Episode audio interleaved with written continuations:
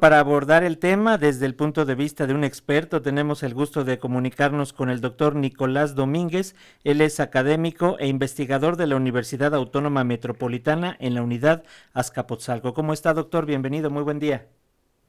Muy buenos días, Francisco. Es un placer estar con ustedes envío un saludo a todo el auditorio. Muchas gracias, doctor. Siempre es un gusto escucharle. Por favor, ¿cuál es su balance de lo ocurrido ayer en San Lázaro, pese a que se manifestaron aproximadamente cuatro mil personas afuera del recinto durante nueve horas para apoyar la referida reforma eléctrica que, como ya escuchamos, no prosperó, pero bueno, ya hay planes B. Pero usted coméntenos cuál es su visión. Bueno, pues fíjese que aunque se dieron razones, ya nos escucharon prácticamente todos los diputados ya tenían su voto decidido. Aunque claro, en este tipo de discusiones para aprobar una reforma lo más importante son los votos que se tienen de las coaliciones. Ya no se trata de los argumentos. De hecho, Morena y aliados ya habían cambiado la propuesta de López Obrador, pues se incorporaron puntos que pedía la oposición.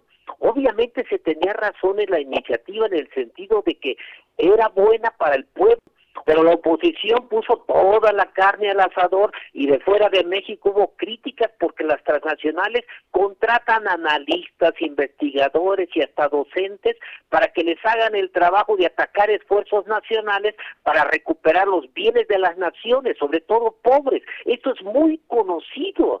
De hecho, la oposición expuso que la han tratado mal, que no han querido escucharla. Así que eso también parece ser un desquite contra AMLO por los malos tratos, se podía pensar. Entonces, con el pretexto del medio ambiente y la competencia, podrían seguir los abusos de los privados. Si no se quiere implementar, si no se puede implementar la ley de la industria eléctrica reformada y la CFE podría seguir desmantelándose al no vender un 45% de la electricidad que podría generar con sus plantas.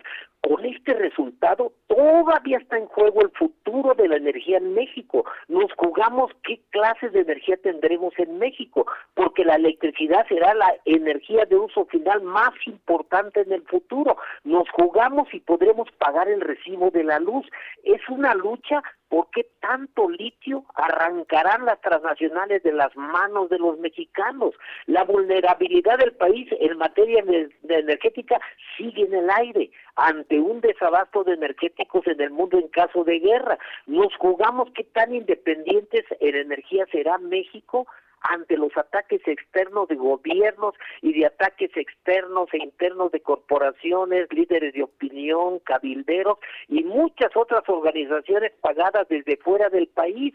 Es claro que muchos legisladores están al servicio del pueblo y por los intereses del pueblo y no de las transnacionales, pero otros no. Es lo que queda claro en esta lucha por la electricidad.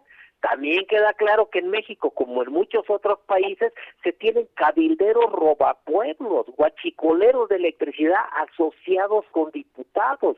La lucha por recuperar a una CFE disminuida debe continuar para tener la garantía de que la gente no quedará en manos de compañías privadas que puedan subir los precios de la electricidad a su antojo, como ocurre en otros países. Sí, así es, doctor, pero ¿cómo quedaría entonces este panorama en materia eléctrica después de frenar la ley de 2021 en la materia y ahora la posibilidad de la reforma constitucional? ¿Cómo va, cómo va a quedar todo? Definitivamente sigue la lucha.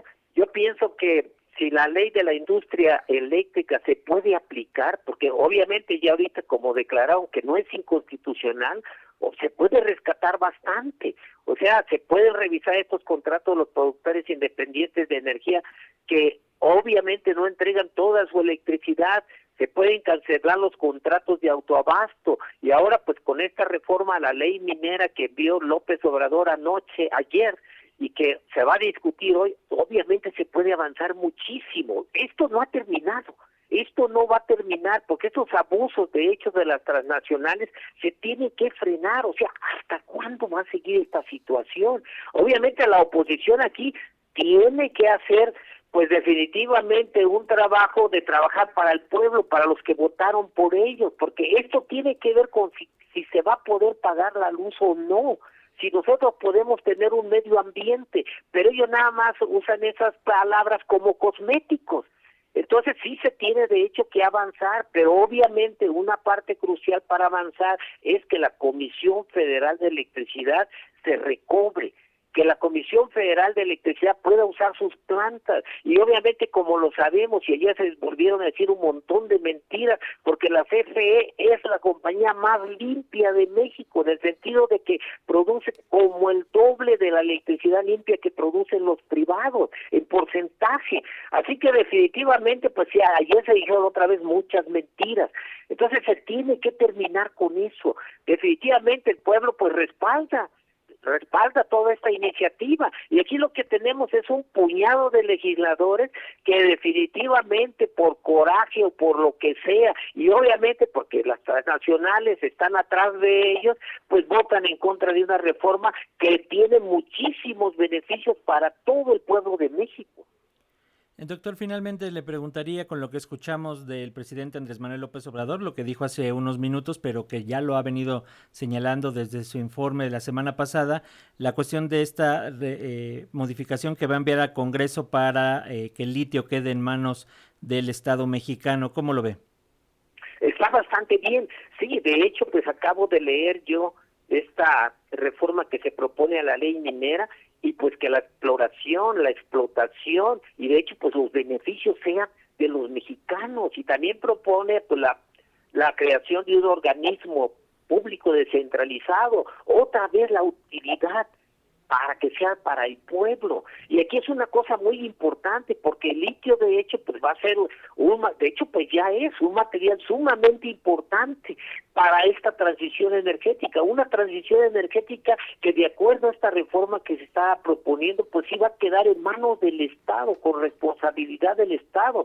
Es el futuro definitivamente este material. Este material va a ser crucial sobre todo por las baterías que se van a usar para los automóviles en enorme cantidad. Yo pienso que definitivamente es algo bastante positivo y esto pues no se puede frenar, definitivamente no, porque aquí pues nada más se requiere pues una mayoría simple para su aprobación. Yo pienso que es un avance y aquí pues obviamente a la oposición se le tiene que ir replegando para favorecer al pueblo. Entonces es una propuesta yo creo que bastante buena yo creo que está precisamente a tiempo y ya es urgente hacer esto. Ese es el punto. Yo pienso que López Obrador está atinado. Es ya urgente hacer esta clase de modificaciones a las leyes porque la reforma de 2013 ha sido un fracaso. No ha beneficiado a la población todas aquellas promesas que se hicieron pues no se han cumplido, por eso es que se tiene que recuperar todas estas cuestiones que son del pueblo no pueden pasar a manos de las transnacionales